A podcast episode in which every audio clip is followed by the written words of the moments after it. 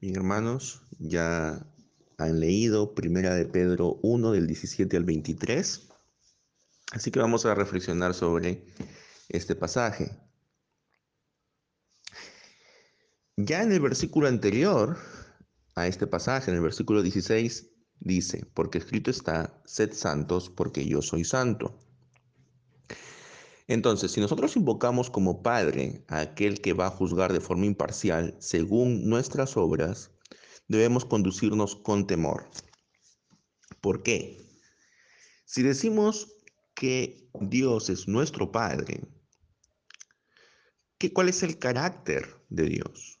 Uno de los caracteres de Dios es su santidad, es su rectitud. O sea, no debemos entender a Dios como un padre bonachón, como un padre consentidor, como un padre alcahuete, como un padre que es simplemente alguien que deja pasar y deja que su hijo haga lo que quiera y no va a recibir ningún castigo a cambio. No, ese tipo de padre no es Dios.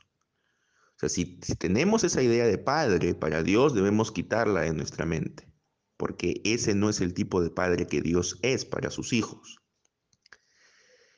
Dios es un padre amoroso, pero también es un padre justo, es un padre santo. Entonces, justamente porque invocamos a Dios como nuestro Padre y porque sabemos que Él va a juzgar de manera imparcial, no con favoritismos, de acuerdo a lo que cada uno haya hecho, es de que tenemos que tener temor cuando habla aquí de temor no significa que le tengamos miedo a Dios, pero sí debemos ser conscientes de que nuestras actitudes y que nuestras acciones pueden merecer definitivamente el castigo divino y debemos tener cuidado de lo que hacemos y de lo que decimos. Entonces, no debemos temer a nuestros perseguidores, no debemos temer a los humanos que puedan hacernos daño. A quien deberíamos temer es a Dios, porque el juicio de Dios es un juicio definitivo, a diferencia del juicio humano que es solo temporal. Entonces debemos tener cuidado. Decir que Dios es nuestro Padre también implica de que nosotros estamos bajo su autoridad. Y un padre amoroso y que quiere lo mejor para sus hijos, también los va a disciplinar de vez en cuando.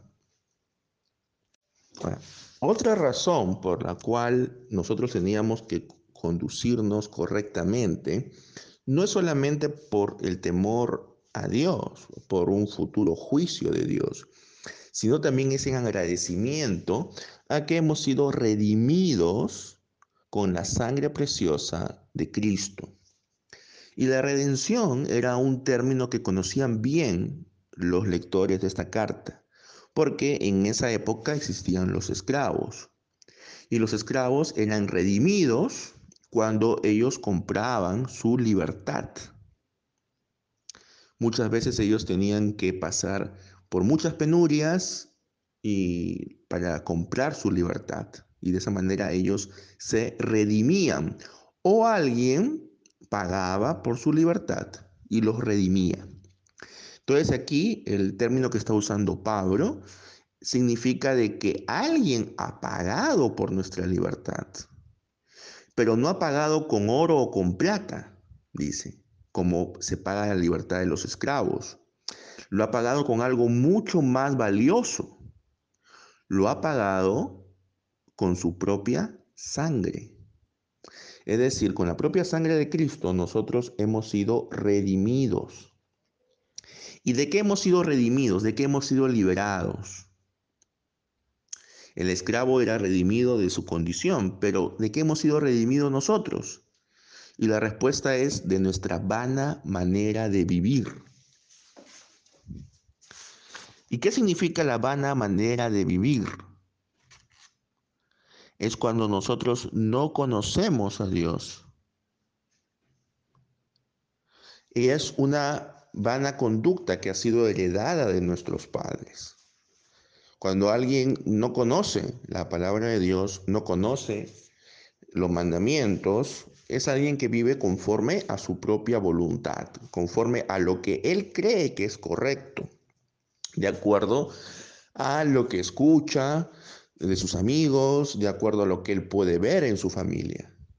Eso es la vana manera de vivir en la cual todos estamos involucrados.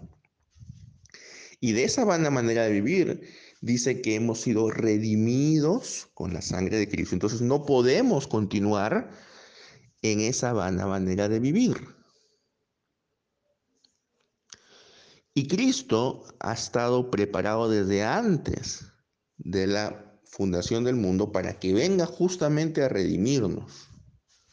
Pero recién en los posteriores tiempos se ha manifestado por amor a nosotros. Y a través de Cristo somos creyentes en Dios porque Dios le resucitó de entre los muertos y lo glorificó. De manera que nuestra fe y esperanza están puestas solo en Dios. Entonces, es Dios quien ha tomado la iniciativa, es Dios el que ha planeado que venga Cristo y como el Cordero Pascual, con su sangre, redima a los, al pueblo de Dios, a los escogidos de Dios, de sus pecados. Como había dicho Juan el Bautista, este es el Cordero de Dios que quita el pecado del mundo. Esto formaba parte ya del plan de Dios, o sea, no era algo improvisado. Esto fue parte del plan de Dios, de la iniciativa de Dios para la redención del ser humano a través de la muerte y resurrección de Jesús. Ahora, la resurrección es un elemento muy importante y es la más básica declaración de fe. Pero Pedro aquí le añade a la resurrección, le añade la glorificación, porque ambas reflejan la vindicación que se hace de Jesús en la resurrección y en la oposición que ocupa en la actualidad, exaltado como Señor. Es decir, Cristo, el Mesías, el Cordero inmolado, ha sido exaltado por Dios Padre y está ahora a su diestra gobernando. Ya no está en la cruz. Ahora Él también está en control de todo lo que ocurre. Y por eso es que debemos poner nuestra confianza, nuestra esperanza solo en Dios porque ya tenemos una base sólida para esperar lo que Dios puede hacer y hará. Él nos dará la herencia incorruptible de la que hablamos el domingo pasado. ¿Y cómo sabemos que Él lo hará? Porque Él ha cumplido su propósito en Cristo. Por último, hermanos, en los versículos finales de este pasaje nos hablan de las consecuencias que conlleva el pasar de las tinieblas a la luz, el haber sido rescatados por la sangre de Cristo, el haber sido redimidos, el haber sido libertados de nuestra vana manera de vivir. No solamente debemos actuar correctamente por temor a Dios y a su justo juicio y en agradecimiento por ser, haber sido redimidos con la sangre preciosa del Cordero, no solamente debemos dejar de hacer prácticas que quizás hacíamos antes, sino que ahora debemos hacer otras cosas. Y esas cosas que debemos hacer se fundamentan o se resumen en amar a los hermanos, el resultado de la conversión es un amor sincero hacia los hermanos. Es la consecuencia de una transformación del comportamiento. La conversión verdadera no solamente es un cambio de mentalidad, sino también es un cambio de conducta. Y si nosotros hemos sido purificados tanto interna como externamente, internamente por el poder del Espíritu Santo y externamente a través del sacramento del bautismo, entonces nosotros tenemos que evidenciar ese cambio, esa purificación. Y el resultado es un amor sincero hacia los hermanos. Pero ese amor tiene que trabajarse y tiene que mantenerse y tiene que hacerse crecer. ¿Y por qué debemos amar a nuestros hermanos? Porque también son hijos de Dios. Entonces, el amor a los hermanos en la fe no es simplemente el desear que les vaya bien o el procurar lo mejor para ellos, sino que debe ser un amor puro, un amor profundo. Este no es un tema secundario, sino es uno de los principales temas del todo el Nuevo Testamento. Incluso en Juan capítulo 13, en el versículo 35, Jesús dice, en esto conocerán que son mis discípulos si se aman los unos a los otros.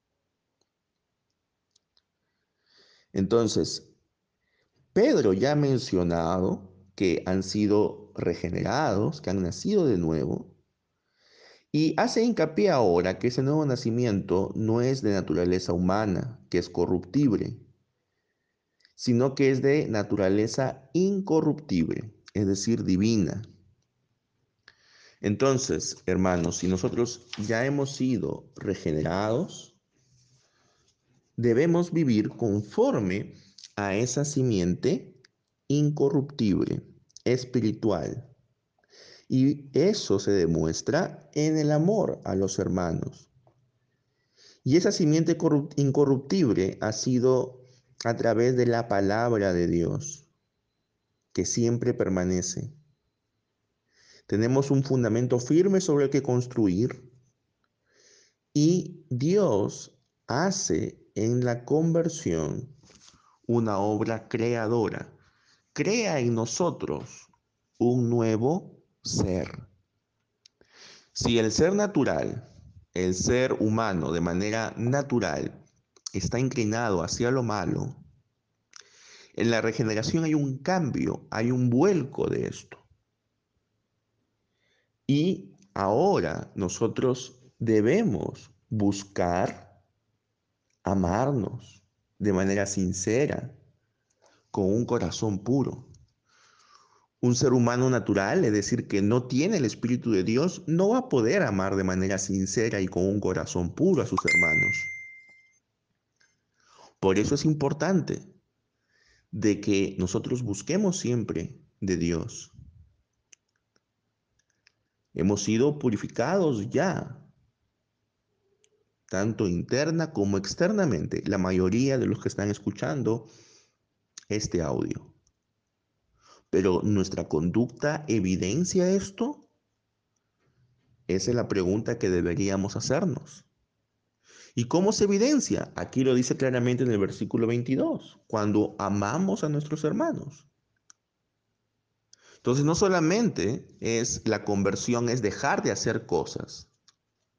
No solamente decir, bueno, yo ya no me emborracho, yo ya no hago cosas indebidas, eso está bien, pero la conversión es algo más, va más allá. Implica también hacer cosas. Y el hacer cosas es amar a nuestros hermanos. Y el amar se expresa en, ocasión, en gestos concretos, no solamente decir yo te amo mucho, hermanito, sino también es en ayudar, y es en esta época justamente difícil por la que estamos pasando en que debemos ayudar a nuestros hermanos. Cada uno en la medida de sus posibilidades. Algunos lo harán quizás llamándolos o mandándoles algún mensaje. Otros lo harán entregando alguna donación. Otros lo harán viendo la forma de poder ayudarlos de cualquier manera. Pero definitivamente el amor se expresa así. Así que hermanos, recordemos de que debemos amarnos y de que debemos conducirnos de una manera santa porque Dios es santo, Él es nuestro Padre, pero Él es un Padre justo, Él es un Padre recto, no es un Padre que no le importa lo que hagamos, a Él sí le importa, y le importa porque Él fue el que planeó la redención nuestra. Y la redención nuestra costó un alto precio, la sangre de Jesucristo. Entonces, hermanos, conduzcámonos de manera santa, de manera eh, que realmente glorifique a Dios y al mismo tiempo amemos a nuestros hermanos en la fe. Debemos procurar estar bien con todos, como dice la palabra, pero debemos tener prioridad en ayudar a nuestros hermanos en la fe.